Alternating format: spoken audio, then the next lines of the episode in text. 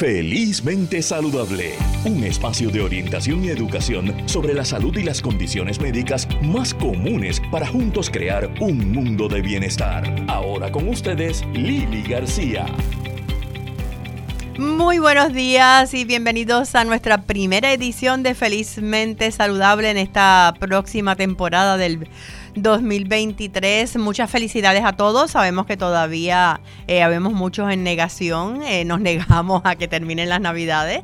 Eh, agraciadamente tenemos la Navidad más larga del planeta, así que todavía la estamos celebrando de muchas formas, pero aquí estamos para ustedes compartiendo lo que es salud, lo que es bienestar, salud física, salud emocional, porque siempre, ¿verdad? Es mi filosofía que una está ligada a la otra. Y hoy tenemos eh, un programa bien interesante. Tenemos eh, para empezar eh, como una madre que pierde a su hija procesa su sanación escribiendo un libro. vamos a hablar acerca del libro Alma Mayenta, escrito por Jacqueline Vélez Méndez y ella nos va a contar su historia. vamos a estar hablando acerca de lo que es la endodoncia. si se han hecho un root canal, han visitado un endodoncista. ¿Qué es la endodoncia? ¿A qué se dedican específicamente estos profesionales de la salud oral? Y, vamos a, comenzar hablando de algo que es bien común para muchas personas. Estás perdiendo peso y no sabes por qué. Estás ganando peso y no sabes por qué. Y en muchas ocasiones le echamos la responsabilidad a la tiroide y lo escuchamos en un comentario todo constantemente. Ay, eh, Puede ser la tiroide. Ay, debe ser la tiroide. ¿Cuál es la relación entre la función y la tiro de la tiroide y el peso? Eh, tenemos con nosotros a la buena amiga endocrinóloga, eh, doctora Ana Lúgaro. Buenos días, doctora Lúgaro, y muchas felicidades. Buen día, Lili. Saludos a los radioescuchas de quienes nos estén viendo por internet. Felicidades a ustedes también.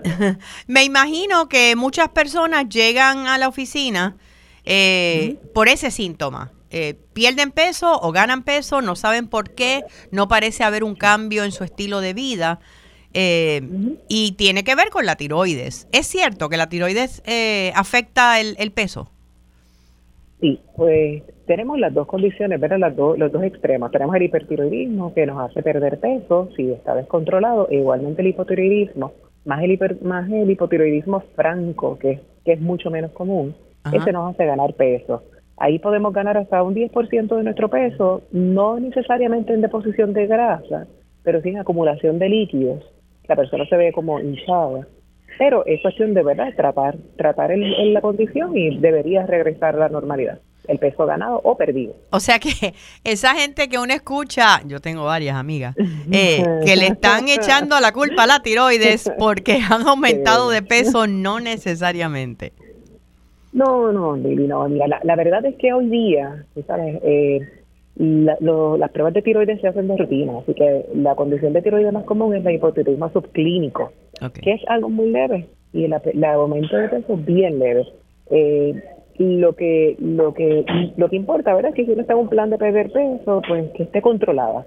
¿verdad? Ver a su médico que esté controlada para así, ¿verdad? No atrasar o retrasar o poner un poquito más lento el, el metabolismo o la pérdida de peso. Pero no es que una obesidad mórbida o un aumento de peso de 40 libras o 50 libras sea secundario a una tiroides que ya está tratada. Ok, mientras la tiroides esté balanceada, no se supone que esa complicación exista.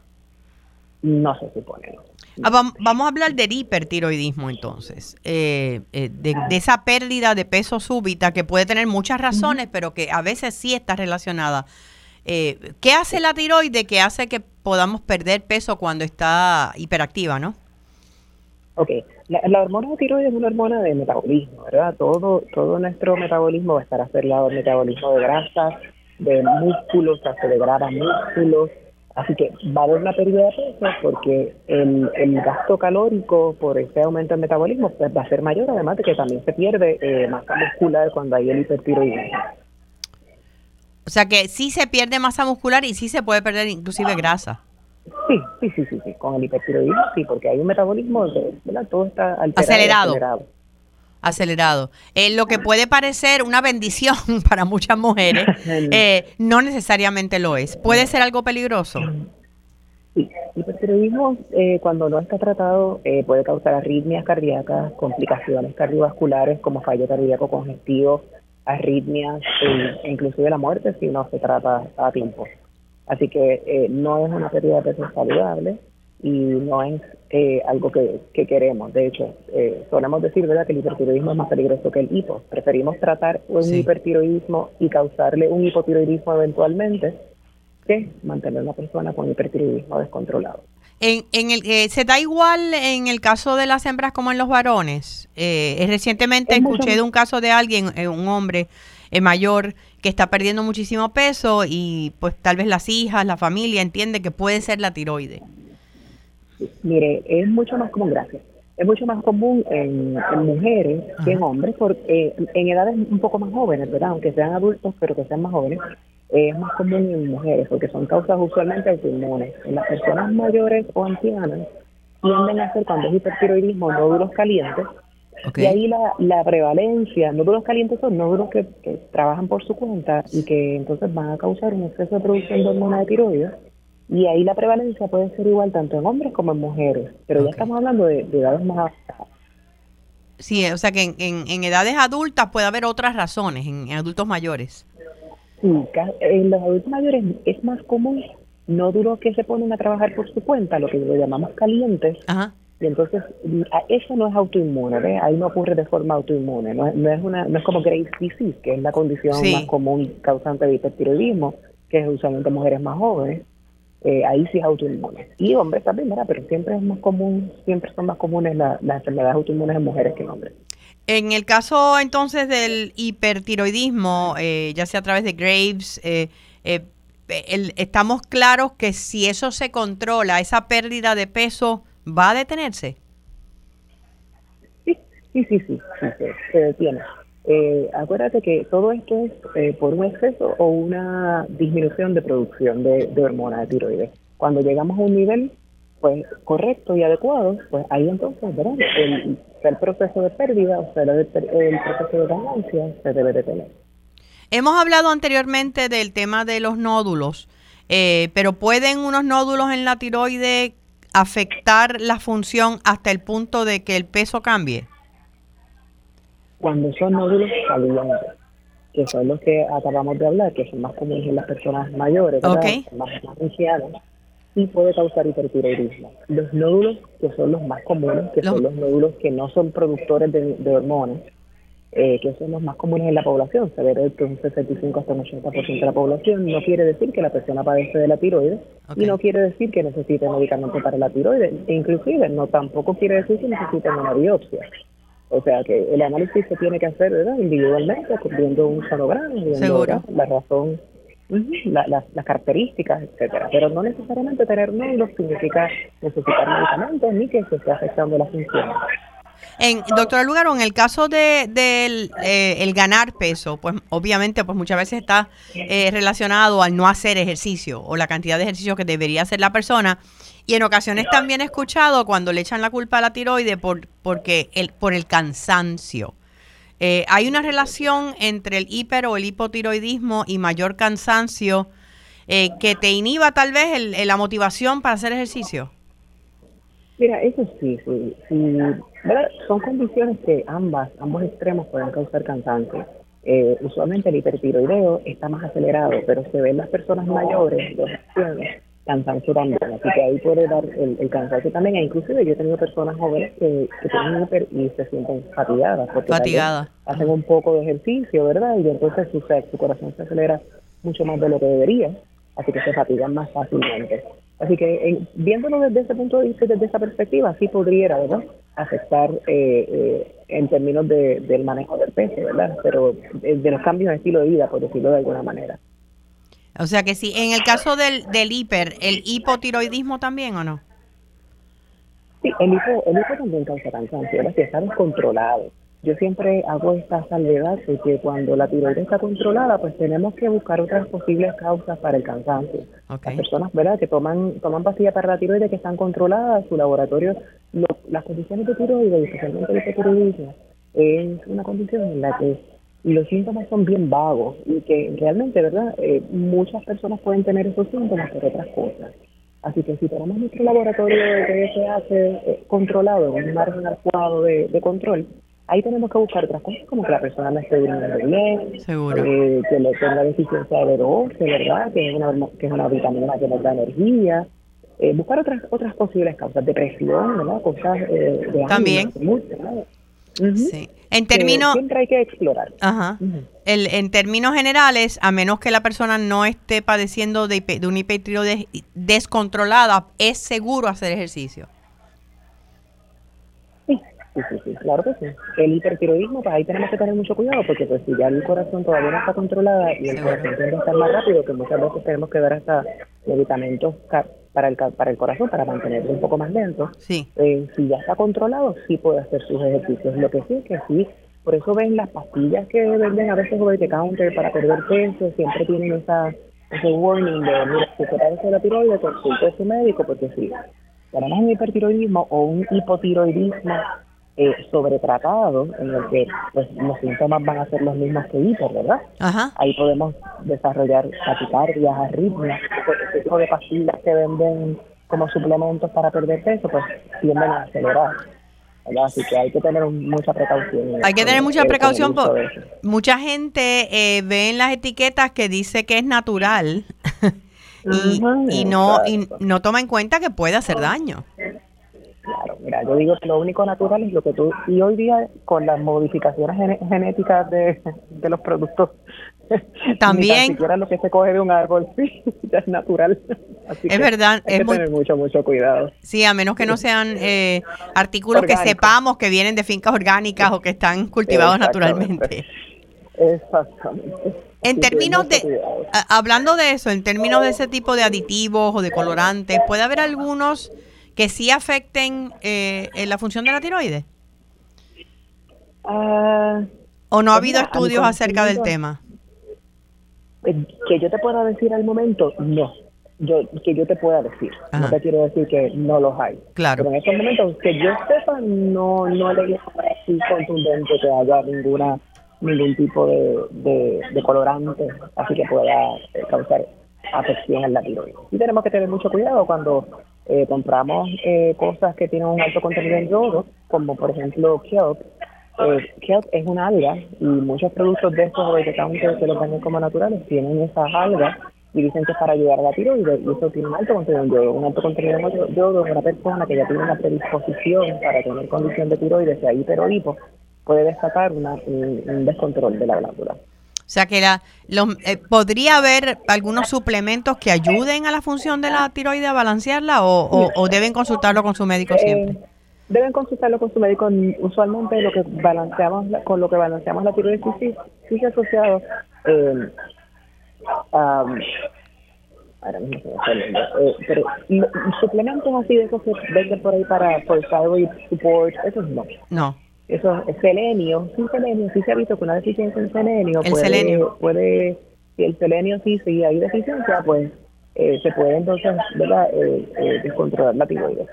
Pero sería lo único así que yo te puedo decir que, que se puede suplementar. O sea que en términos Y siempre generales, recordar, perdón, no, y siempre recordar que cualquier suplemento que uno compre, eh, vitaminas, minerales, cualquier cosa que uno compre para, para, para suplementarse, que se ha tomado cuatro a cinco horas después de utilizar eh, la levotiroxina, si es en el caso de hipotiroidismo. el medicamento, claro que sí. El, o sea que estamos para, para redondear sobre el tema del peso, tenemos que es muy raro, eh, tal vez un 10% según menciona, eh, que se pueda aumentar de peso eh, padeciendo de hipotiroidismo y que una vez se controla, o sea que no estén echándole la culpa a la tiroides por esas libras de más, No. especialmente después de las navidades. Eh, No, por favor, si está controlada la tiroides, no. no tiene nada que ver. Y en el caso del Eh, mira, hiper, eh, perdón. es la bocoide, la bocoide, es la bocoide. La bocoide, no es la tiroides. y en el, el caso del, hipo, del hipertiroidismo, sí puede haber una pérdida de peso, especialmente en personas mayores, eh, cuando no está controlada. Pero ya una vez está controlada, entonces pues Debe, eh, a su peso pues basal, ¿verdad? Una vez Oh. ya está controlada. ya debería volver a su peso normal. Así que muchísimas gracias, doctora Lúgaro. Eh, el número de su oficina y el lugar donde se encuentra. Yo trabajo en Camões Health Services, estamos a la orden, 787-898-2660. Muchísimas gracias y feliz año. Ustedes. Igualmente, buen día. Bueno, eh, ya saben, gente, hay muchas personas que han estado eh, echándole la culpa a la tiroides por todos sus problemas de peso. Eh, así es que ya se acabaron las excusas. Es hora de hacer ejercicio, es hora de comenzar a poquito a poco. yo sé que pues después de las navidades es mucho más difícil, pero pero es importante, aunque sea tres, cuatro veces en semana y aunque sea media hora, comenzar a hacer algo, algún tipo de caminar, algún tipo de... Es bien interesante acerca de, de hablando de, ¿verdad?, de, mejorar nuestra salud.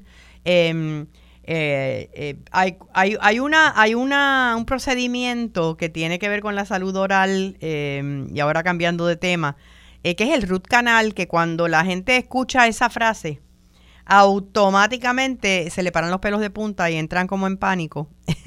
los encargados de este procedimiento dentro de lo que es la salud oral es el endodoncista. Y hoy para hablarnos un poquito más de lo que es un root canal, por qué llegamos a eso y qué es la endodoncia en términos generales, tenemos con nosotros al doctor Héctor García Hernández, endodoncista. Muy buenos días, doctor, y gracias por estar con nosotros aquí en Felizmente Saludable. Eh, buenos días, Lili, y nada, gracias por, la oportunidad. Eh, eh, ¿Es cierto lo que estoy diciendo, que la gente entra en pánico cuando oye la frase root canal? sí, sí, definitivamente, Lili, eso es algo muy, muy cierto. Usualmente lo, el tratamiento de canal o root canal, como se le conoce comúnmente por ahí, pues es un procedimiento que, que goza de una mala reputación. Eh, hemos visto muchas películas y, reportajes donde básicamente lo que hacen es eh, meterle miedo a, a las personas con lo que es el procedimiento de root canal. Así que sí, tenemos una mala reputación con esas palabras, ¿verdad? Pero la realidad del caso, Lili, es que la verdad no, no es un procedimiento tan, tan malo como lo ponen. O sea, usualmente con las técnicas modernas, nuevas que tenemos, eh, podemos lograr realizar un procedimiento que sea cómodo para el paciente y sin dolor, básicamente. Vamos a hablar un momentito antes de entrar en lo que es ese procedimiento, en, en qué, cuál es la, qué es un root canal para empezar y cuál es la labor del endodoncista versus el dentista versus el ortodoncista. Eh, cada uno es una especialidad diferente, ¿verdad? Dentro de, de la práctica. claro que sí. Eh, está el dentista general, que es el dentista que es el proveedor de salud que básicamente el paciente debe visitar cada seis meses con sus visitas de rutina. Eh, luego, luego de eso, si el dentista general encuentra algo quizás un poco más complicado que él no pueda manejar, pues entonces va a referir al especialista correspondiente. En este caso en particular, eh, la especialidad de nosotros, pues endodoncia. El endodoncista es un, un especialista que estudia dos años adicionales después de terminar odontología general con un entrenamiento pues especializado en lo que sería el diagnóstico y tratamiento de la pulpa dental. La pulpa dental viene siendo el nombre correcto de lo que por ahí comúnmente se le conoce como el nervio del diente. Ok, no estamos hablando, no es la encía entonces. No, básicamente el endodoncista se enfoca a tratar la parte interna del diente, o sea que todo lo que trabajamos es dentro del diente y el procedimiento más común que realizamos pues el tratamiento de canal o root canal y lo que buscamos con ese procedimiento, Lili, básicamente es salvar el diente del paciente, que el paciente no tenga que extraerse o perder esa pieza dental. Eh, el, y esa, esa, o sea, es, esa pérdida de la pieza potencial, ¿se da por qué? ¿Qué ocurre? Eh, en, ¿Nos ocurre a todos con el envejecimiento o hay personas que sencillamente nacen por la razón que sea con una peor salud oral que otro? Pues, pues no necesariamente, Lilia, hay muchas, muchas causas, ¿verdad? La, la causa que más común vemos es la, lo que son las caries dentales, ¿verdad? Este, las caries dentales pues son, ¿verdad? Básicamente es, una infección, ¿verdad? Eh, son bacterias que van destruyendo lo que es la, el tejido del diente. Eh, y una vez esa, esa caries, ¿verdad? Esas bacterias que causan eso se van acercando a lo que es la pulpa o el nervio, pues entonces el paciente va a empezar a experimentar síntomas de dolor, mayormente dolor a, alimentos fríos, calientes, dulces, inclusive al masticar o hasta dolor constante todo el tiempo. Pero puede ser también necesario tratamiento por algún trauma, trauma queriendo decir algún golpe, accidente. Eh, ¿verdad? Entre muchas otras otras razones, pero la causa más común para poder requerir que, que, vemos es la caries dental realmente. O sea que estamos hablando que, que con la prevención de visitas a un dentista cada seis meses se puede prevenir eh, muchos casos de, cuando se daña el nervio. Definitivamente, definitivamente. Muchos de los casos que vemos es realmente por, quizás el paciente no, no ha sido muy muy diligente con esas visitas al dentista cada seis meses de, de rutina de mantenimiento y quizás si esa carie se puede detectar más temprano, antes de que llegue a lo que es el nervio de la pieza, pues puede resolver de manera más, más sencilla y quizás un poquito menos invasivo que realizando el, el famoso root canal. Cuando ya eh, la carie entonces pasaría a afectar el nervio, allí es que o se pierde la pieza o se hace un root canal. Esas son las dos opciones. Básicamente sí, cuando llegamos ya a ese diagnóstico de, de, una necrosis, que es una infección de, de, la pulpa del diente o una inflamación de esa pulpa, realmente nos quedamos con solo dos alternativas. O intentamos salvar la pieza con el root canal o extraemos la pieza. Entonces, pues, realmente si se puede salvar la pieza con el root canal lo preferimos porque realmente nada funciona como, como tu dentición natural, ¿verdad? Seguro. Existen opciones para reemplazarla, pero el diente natural es, único y si podemos eh, pues retener ese diente en boca, pues realmente va a ser una mejor calidad de vida para, para nuestros pacientes. El, ah, el, el reemplazo también lo hacen ustedes, los endodoncistas. No, usualmente no. Usualmente nosotros nos enfocamos en tratar de salvar esa pieza. Si nosotros entendemos que la pieza ya, por razones ¿verdad? diversas, ya no se puede salvar, pues entonces ahí entonces referimos a otro especialista que se encarga de reemplazo, que puede ser desde un implante dental a un puente fijo o un puente removible. También hay ¿verdad? varias alternativas. Vamos a hacer una cosa, quiero que nos explique, doctor, eh, cómo se da el procedimiento del root canal, ¿verdad? Eh, eh, pero vamos a hacer una pausa bien corta y regresamos en breve, no se me vaya. Quédate con nosotros, oriéntate, edúcate y vive felizmente saludable en Radio Isla 1320. tener muchas caras.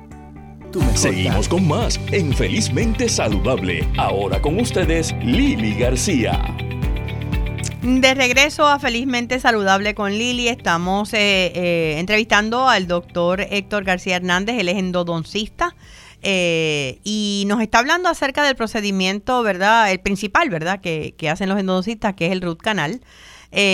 cuénteme, doctor García, ¿cómo, ¿cómo se da el procedimiento? ¿Cómo se hace para, para salvar ese nervio y esa pieza? Claro que sí, Lili. Pues eh, el primer paso, ¿verdad?, para realizar un procedimiento de, endodoncia es, anestesia local, ¿verdad? Tenemos que anestesiar al paciente. Usualmente no lo, no lo sedamos. Usualmente con anestesia local es ah, suficiente para, para el procedimiento. Que ese es un temor grande que tal vez tienen muchas personas, especialmente personas mayores en anestesia. Sí, y no deberíamos tener ese, ese temor porque realmente si, el paciente es ansioso y que tengan miedo a eso, o sea, hay alternativas de quizás utilizar algún tipo de sedación oral para que el paciente esté quizás un poco más relajado. Pero como te, iba diciendo, usualmente con anestesia local es suficiente para realizar el procedimiento y que ese es el primer paso. Luego de eso, entonces procedemos a hacer lo que se llama un acceso. Un acceso es básicamente eh, hacer un orificio para entrar a esa pieza que vamos a trabajar y poder accesar, valga la redundancia, a lo que sería la pulpa o el nervio del diente. Al hacer ese acceso es importante que removamos pues toda la caries, ¿verdad? Todo lo que está causando el problema. Remover toda esa caries, hacemos el acceso, entonces luego procedemos a remover todo lo, lo que es la pulpa dental del diente o el nervio. Con eso utilizamos unos instrumentos rotatorios mecánicos que van básicamente dando vueltas en la, la raíz del, del diente para ir removiendo todo ese tejido de, ¿verdad? De lo que es el nervio o la pulpa, removerlo completamente, se limpia y se desinfectan las raíces de, ese, de esa pieza y luego de eso procedemos a sellar esas raíces. ¿okay? Así que esa sería la parte final, se sellan y entonces luego de eso usualmente la recomendación para el paciente es que para proteger esa pieza le coloquen lo que se llama una corona dental, una corona es básicamente como un sombrerito que le ponemos alrededor a la muela, a la pieza, a la pieza. para tratar de prevenir fracturas. Ok, ya, ya ese procedimiento lo terminan ustedes completamente. Pues usualmente en Puerto Rico el endodoncista hace el procedimiento de root canal y luego refiere al dentista del paciente para que haga la parte de la corona. Es una recomendación que el endodoncista le da al paciente de que se coloque esa corona una vez esté terminado el procedimiento de canal. O sea que en, e, en ese momento eh, ya el nervio, todo lo que estaba, ¿verdad? Eh, eh, enfermo en ese nervio se elimina y ya puede entonces mantenerse una, ¿verdad? Una pieza saludablemente. Exactamente, Lili. Básicamente es un proceso de extirpar o remover todo ese tejido que está causándonos dolor o infección. ¿Cuál es el miedo mayor de las personas a la hora, porque hablamos hace un ratito de que la prevención puede evitar muchísimos root canals y, otros problemas orales graves. Eh, y la gente no se da cuenta de la relación que hay entre, entre la salud oral y la salud con el resto del cuerpo. Definitivamente, Lili, la boca pues está conectada al resto del cuerpo y hay múltiples investigaciones y research que, que demuestran, ¿verdad?, que todo está conectado y relacionado, así que la salud oral es igual de importante que visitar a su médico de cabecera. Por eso es que como como bien mencionaste, hay que visitar al dentista general cada seis meses para para pues poder encontrar estos problemas, ¿verdad? Con tiempo y poder resolver estas situaciones antes de que lleguen a infecciones mayores, que a veces son pacientes que terminan yendo al hospital y tienen unos abscesos demasiado complicados, entonces lo que hacen es que saturan el, el sistema de salud de los hospitales con problemas que se pudieron haber resuelto a tiempo en una oficina dental. Pero mayormente el miedo es, es eh, pues a la anestesia, al procedimiento, que si me va a doler o no me va a doler. Pero la realidad es que si usted necesita un, una endodoncia, un root canal, confianza, visite a su a un endodoncista y esto es un profesional altamente especializado en ese procedimiento y, y va a tener, o sea, se va a sorprender con la experiencia que, va a tener. Una, una vez una persona eh, haya eh, pasado por un root canal, ¿hay probabilidad de que vuelva a padecer de esa pieza en particular o de que sea más propenso tal vez a otros otras infecciones? Eh, bueno, pues esa misma pieza pudiese dar problemas en el futuro, pero la realidad es que si se siguen las recomendaciones de colocar esa corona y de restaurar la pieza adecuadamente después del procedimiento, pues estamos hablando de una pieza que le puede durar al paciente toda la vida. Toda la vida. Tengo pacientes, pacientes que tienen tratamientos de endodoncia de 20, 25 años eh, y las piezas están funcionales y haciendo su trabajo. O sea que si se hacen los cuidados y recomendaciones, ¿verdad? Que las recomendaciones que se dan, el paciente debe esperar poder retener esa vida por un, esa, esa pieza por, por un largo tiempo, que es lo que estamos buscando, ¿verdad? Hay, hay, una pregunta que tengo y es porque nosotros somos seis hermanos, ¿verdad? En casa. Y, y hay algunos, aunque, ¿verdad? Nuestras prácticas orales aprendimos lo mismo, ¿no? Eh, pero eh, tal vez eh, hay una predisposición genética mayor en ciertas personas eh, para tener problemas orales o no necesariamente? Eh, yo creo que no necesariamente. Sí, sí, hay, hay pacientes y personas que quizás tienen el, lo que es el esmalte del diente, que es la capa externa del diente, ¿verdad? Como que más pueden ser más débiles que los de otras personas y ese esmalte ser, ser más débil por alguna hipocalcificación o algún problema, ¿verdad? Algún problema particular de esa persona. Sí, ese paciente puede quizás, la, ¿verdad? Al ser un esmalte más débil, la caries quizás puede progresar más rápidamente, ¿verdad? Seguro. Eh, y, pues se pueden ver esos casos. Este, eh, y, sí hay algunos estudios que, que han establecido algún factor este genético, ¿verdad? Pero mayormente, como, como hemos hablado, a través de prevención y, y buen cuidado oral y buena higiene se, se puede lograr, ¿verdad? Mantener una, una cavidad oral saludable. Muchísimas gracias doctor Héctor García Hernández, endodoncista. Yo espero que le hayamos quitado el miedo a, a, muchos que nos están escuchando. Primero de ir a su, a su dentista, ¿verdad? Y posteriormente, si es necesario, a visitar ese endodoncista que puede salvarle esa pieza y, su calidad de vida. En el proceso, ¿dónde tiene su oficina, doctor, y dónde podemos contactarlo? Pues, Lili, nuestra oficina es en, en el pueblo de Arecibo eh, nos pueden encontrar a través de redes sociales, Instagram y Facebook como Arecibo Endo. Y el número de teléfono es el 787-816-2323. ¿Me lo puedes repetir, por favor? Sí, el 787-816-2323. Muchísimas gracias, eh, doctor García. Mucho éxito y eh, muchas felicidades en este nuevo año. Gracias, igual, Lili. Eh, y continuando con Felizmente Saludable, antes de eh, darle la bienvenida a nuestra próxima invitada, ayer me encontré con una noticia que es buena noticia para todos aquellos que de alguna forma están preocupados por el envejecimiento, que yo creo que somos todos, eh, porque no estoy hablando solamente del envejecimiento a nivel de, de piel, ¿verdad? De líneas de expresión, de las manos, que sabemos que es una de las áreas donde más se nota la edad, ¿verdad? Y es eh, un nuevo estudio que ha sido publicado en, en la revista profesional Cell o Célula.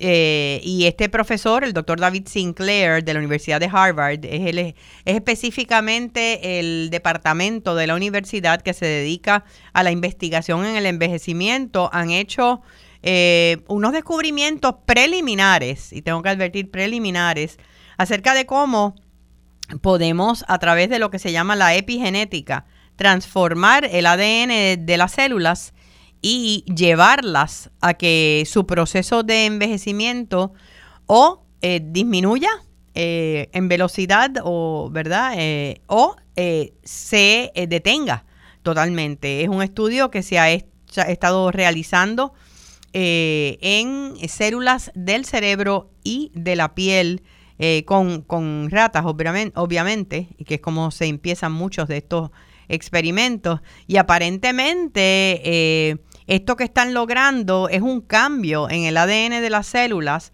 donde eh, pues las células comienzan a dejar de envejecer. revierte este experimento los efectos y restablece en muchos casos los signos eh, de, la juventud a nivel biológico.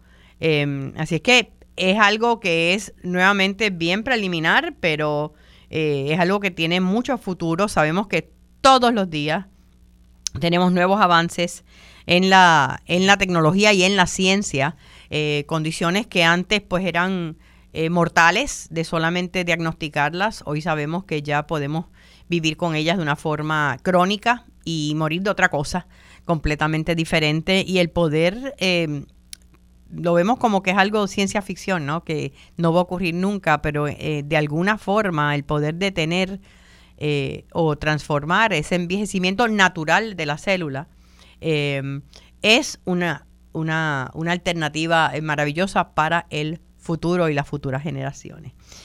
Bueno, eh, el tema que nos toca ahora eh, es difícil, es difícil para mí y yo sé que va a ser difícil para muchas personas que nos escuchen.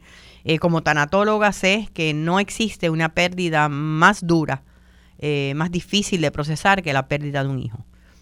después de eso, difícil que tú puedas ir más abajo. lo único que puedes es sanar y seguir hacia arriba. En el 2013 en Puerto Rico murieron accidentalmente en Juana Díaz por intoxicación con monóxido de carbono eh, tres jóvenes eh, durante la celebración de las justas intercolegiales y ese incidente conmocionó a la isla entera, muchos de ustedes tal vez lo recuerdan, y destrozó a tres familias. Pero sabemos que hablar es sanar. Y la madre de una de estas jóvenes, en este caso la joven Natasha Maisonet Vélez, la madre de Natasha acaba de publicar un libro sobre el proceso de sanación que posiblemente será uno que durará toda su vida. Pero hablando, se sana. Este libro se llama Alma Mayenta y tengo con, conmigo hoy en Felizmente Saludable a Jacqueline Vélez Méndez. Jacqueline, bienvenida a Felizmente Saludable con Lili. Muy buenos días Lili, muy buenos días a todos los que nos escuchan. Eh, tuve la oportunidad, Jacqueline, de escuchar, eh, ¿verdad?, una entrevista que hiciste recientemente con los compañeros de Noticentro al Amanecer eh, y me conmovió mucho. Em, eh, ha, tomado mucho tiempo el que hayas escrito este libro porque se publicó recientemente, ¿verdad? Eh, a finales del 2022. Cuéntame, ¿cómo estás para empezar? Pues yo estoy muy bien, da Dentro de toda la situación que me tocó vivir este, con lo sucedido con Natasha, yo puedo decir que, que la vida ha sido ha sido buena. la gente a veces se queda anonadado cuando lo digo cuando cuando lo leen, pero sí, sí, yo puedo decir que la vida ha sido buena y que a pesar de todos los golpes y de ese golpe en particular, he aprendido mucho. eh, yo me imagino, es lo único que puedes hacer con una experiencia tan traumática como esa, ¿verdad? Porque aun cuando eh, madres y padres pierden a sus hijos a raíz de una enfermedad, ¿verdad? Eh, un cáncer o una enfermedad crónica, aunque el dolor es desgarrador, pero hay un tiempo de preparación. En este caso, tú te despediste de tu hija, ella se fue para las justas y nunca la volviste a ver viva. Exacto. Yo la última vez que recuerdo que vi a Natasha fue el 16 de abril.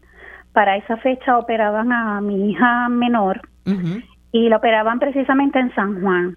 Y cuando yo salí de la operación de la, de la niña menor, salí y entré a la universidad. Ella estudiaba en Sagrado y fui a verla, estuve un ratito con ella y esa fue la última vez que la vi. Eh, pero sabías que iba para la justa, sabía que si iba con amistades. Sí, nosotros sabíamos que ella iba para las justas. Este, ella es, ella tenía el permiso. Sabíamos tanto papá como yo que ella iba a estar con unos amigos y pues nos encontramos con la situación cuando, verdad, yo fui la último, la última de los padres que se enteró este de lo que estaba sucediendo. Nunca tuvimos claro qué era lo que sucedía hasta aproximadamente, yo creo que casi las casi las 5 de la tarde. Que a ella la encontraron ese mismo día, pero temprano. Pues entiendo por las noticias que ya alrededor de las 12 del día prácticamente la noticia se había corrido. Lo que pasa es que por alguna, sí, por alguna razón yo nunca ese día entré ni a las redes sociales ni a leer el periódico. Eh, yo me entero porque yo estoy llama y llama al teléfono de Natasha y no me contestaba. Y alrededor de las 4.40, 4.43 yo recibo una llamada de un policía directamente desde el teléfono de mi hija. Cuando yo levanto el teléfono para contestar, lo primero que le digo es, eres una desconsiderada. Yo llevo todo el día llamándote y tú no me contestas. Ay, bendito. Y ahí es que la gente me dice, mamá, es mamá de Natasha. Y yo, ¿quién es usted?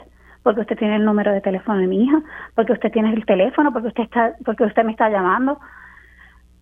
Y ahí comienza todo lo, ¿verdad? A explicarme que tenía que que reportarme a, la comandancia de, Ponce y que necesitaban hablar conmigo y ahí es que comienzo a buscar, ¿verdad? Este, cómo llegar hasta Ponce porque yo soy de Camuy. Claro. Y el, yo no te voy a preguntar cómo tú estabas en ese momento después de enterarte porque porque no tenemos que entrar ahí. Eh, han pasado ya, ¿qué? 12 años desde entonces. Han eh, pasado, nueve, se cumplen precisamente 10 años, el 20 de abril. el, 20, el 20 de abril. Em, tú eras una nena cuando tuviste a Natasha, porque eres una madre sumamente joven. Em, eh, eh, ¿Tienes dos hijos más o uno? Tengo una hija, una hija más, una biológica y dos que tiene mi esposo, unas gemelas hermosas que tiene mi esposo. Eh, y independientemente, ¿verdad?, de que haya más hijos, la pérdida sigue siendo la misma. Eh, sigue siendo la misma. Eh, y, buscaste ayuda, o sea, ¿cómo, ¿cómo tú trabajaste con tu vida emocionalmente para recoger esos pedazos? Pues tengo que decirte que el día que estuvimos en la funeraria, alguien se acercó con un papelito que decía amigos compasivos con un número de teléfono aproximadamente al mes después yo comienzo a leer todos esos papeles y me encuentro con ese papelito. Sí, conozco el grupo. sí, yo inmediatamente llamé, me contestó la señora Nidia y me hizo la invitación al grupo. Yo comencé a asistir al grupo junto con mis padres y con mi niña menor y de verdad que eso a mí me ayudó grandemente y me ha ayudado grandemente. Yo sigo visitándolos a veces, de, ¿verdad? De vez en cuando, porque tengo tanto que agradecer. También estuve con una psicóloga y actualmente todavía, ¿verdad? esporádicamente sigo con otra psicóloga acá en Camuy. Yo me, imagino, yo me imagino que es como las capas de la cebolla. Eh, cuando entiendes que ya lo has sanado todo, pues surge algo nuevo. Exacto. Así mismo es. lo, cuando a mí se me acercan padres buscando una alguna palabra, yo tengo que ser bien honesta. Yo le digo, yo no le voy a, mentir, yo no le voy a decir que esto va a pasar porque yo llevo 10 años en esto y esto no pasa. Usted va a ir aprendiendo a manejar, ¿verdad? Cómo llevar la situación, pero el dolor no pasa. Hay días que son muy buenos, pero hay días que son muy malos. Cuando yo trabajo, ¿verdad?, con, personas como tanatóloga eh, eh, o doy talleres de, que tienen que ver con, la pérdida, eh, siempre digo, y quería que tú que has pasado por esa experiencia, que el, el dolor nunca se va, pero se transforma. ¿Dirías que estoy acertada en, en mi aseveración? Así mismo es. Se transforma. La persona se transforma. La persona que se queda se transforma. Y yo lo he visto en muchas facetas de mi vida, en cómo le puedo contestar a las personas, este, cosas que quizás antes, ¿verdad? Por llamarlo así, este, impaciente por el trabajo, quizás ahora lo soy un poco menos, este, entiendo que a veces no tengo ya el control de las cosas y solamente digo, se las encargo a Dios, digo, Dios, que sea tu voluntad porque esto no está en mis manos. He cambiado mucho. La situación de Natacha me cambió, me transformó el, eh, aparte de, de, obviamente buscar esa ayuda, ¿de dónde sale la idea? Porque eh, escribir es sanador, te lo digo, ¿verdad? Yo por experiencia llevo más de casi 25 años escribiendo columnas y siempre digo que me ha ahorrado miles de dólares en terapia, eh, porque es un proceso de sanación. ¿cómo, es, ¿Cómo se da la idea? ¿Fue alguien que te lo sugirió? ¿Cómo fue el proceso? De Alma Mayenta, que me encanta el título. Hermoso. Pues pues mira, realmente yo comencé a escribir por, por terapia. Y yo comencé a escribir el ¿verdad? A, escribir como tal en el 2019. Cuando yo iba escribiendo, yo en un momento entendí que tenía que parar porque me, me estaba afectando otra vez emocionalmente. Dejé de escribir y en el 2021 comencé otra vez. Okay. Cuando comienzo a escribir otra vez en el 2021, después que termino el primer em, capítulo, comencé a verlo de otra manera. Yo dije, esto podría ser un libro. Y comencé a escribir, a escribir, a escribir, a escribir sin detenerme. Ya cuando yo tenía el manuscrito, comencé entonces a buscar lo que era una editora. Seguro. Este, sí. Y ahí es que conozco a la doctora Lugo y en ese ¿verdad? Y ella es la que me va llevando poco a poco porque yo no sabía que era hacer un libro. Seguro, yo no sabía sí. lo sí, qué complicado. Y es ella la que me va guiando.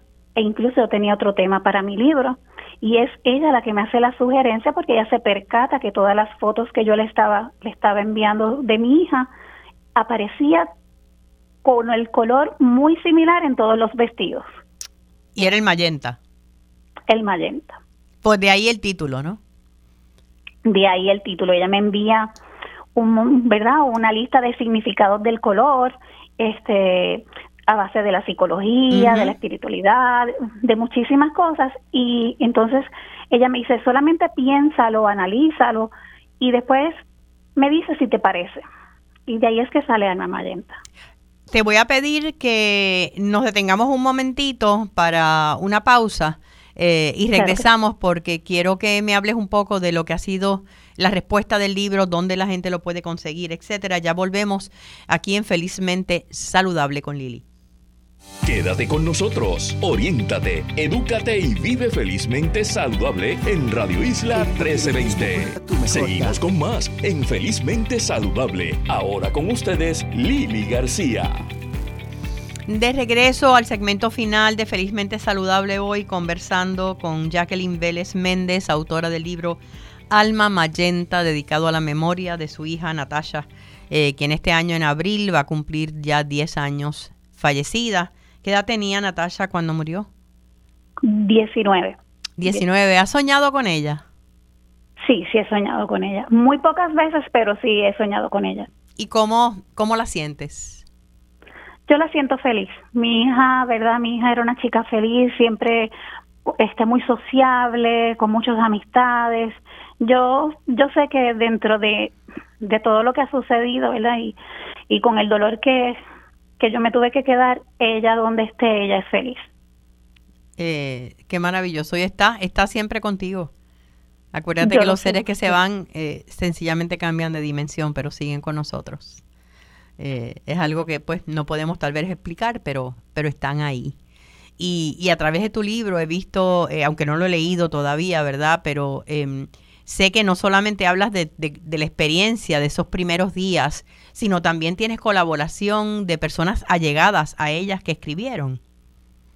Sí, mí, bueno, la doctora Lugo se le ocurrió, me dijo, Jacqueline, ¿tendrás alguien que quiera o algunas tenga algunas palabras para Natasha? Yo le dije, sí, yo, yo creo que estoy segura que sí. Hablé con mi sobrina, hablé con el mejor amigo de mi hija, que es a quien le dedico el libro, porque este chico que se llama Joel, este, Natasha se fue, pero él se quedó. Él se quedó y él ha sido, él está siempre presente en todo pendiente, me dice, este, estoy aquí, él, bueno, es, la persona que a, a esta altura todavía viene a mi casa a ponerme el árbol de Navidad, porque yo con esto no he podido. O sea que tú ganaste, tú ganaste un hijo en ese proceso. Sí, para mí, sí, él es sumamente especial. Y me dices que no puedes poner el árbol de Navidad por el recuerdo. Todavía no. Mi hija nació también en, para, el, para el mes de diciembre y a mí se me ha hecho bien complicado bien complicado esto del árbol de Navidad, de decorarlo. he llegado hasta, ¿verdad? Hasta la base, poner las cosas en la base y hasta ahí, pero el decorarlo, el eso, eso no. Algún, algún día llegarás, eh, y es lo que yo comentaba al principio cuando te presenté en la entrevista, esto es un proceso de vida. O sea, esto ni por escribir un libro, ni por ir a terapia, ni por ser parte de amigos compasivos, todo eso te ayuda a entender el proceso y a identificarte con otras personas que, ya han pasado por él, pero, pero el dolor siempre va a estar allí, siempre va a haber obstáculos. Claro que sí.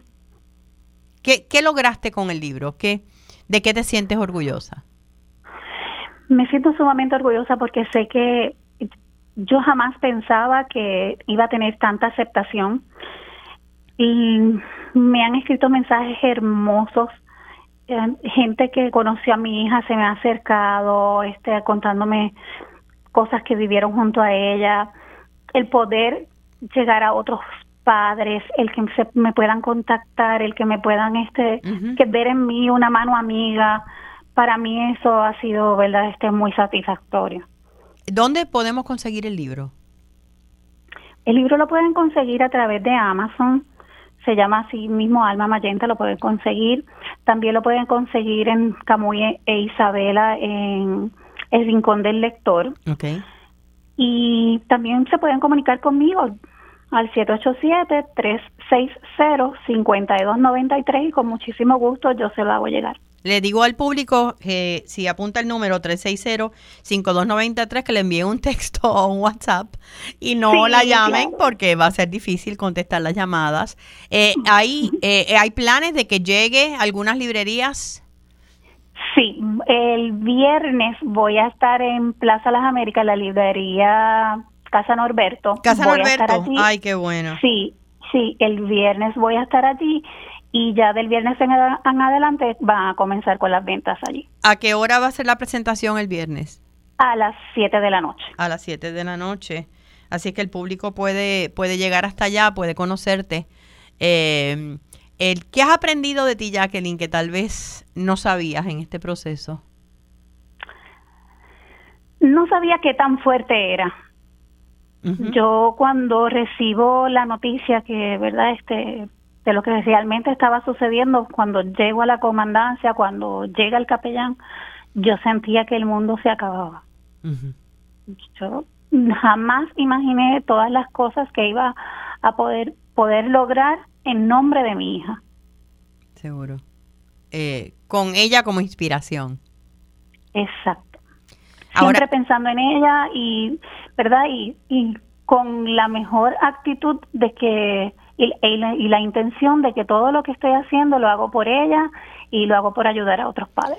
De alguna forma, eh, es el lema de, ante la pérdida, celebrar la vida de la persona en vez de todo el tiempo llorar su muerte. No es que no haya llanto, porque estoy segura que lo hay, pero eh, veo que está esa celebración de la vida. El libro es un ejemplo. Exacto. Y a través de, de verdad, ahora que dices de celebrar la vida, yo antes no le daba mucha importancia a los cumpleaños. ¿No? Cuando sucede lo de mi hija es que yo comienzo a darle una importancia a los cumpleaños que es, es, para mí es de las cosas más importantes porque usted tiene la oportunidad de celebrar un año más de vida. Seguro. Hay otros que no. Y hay que, cada, cada año es importante. Exacto.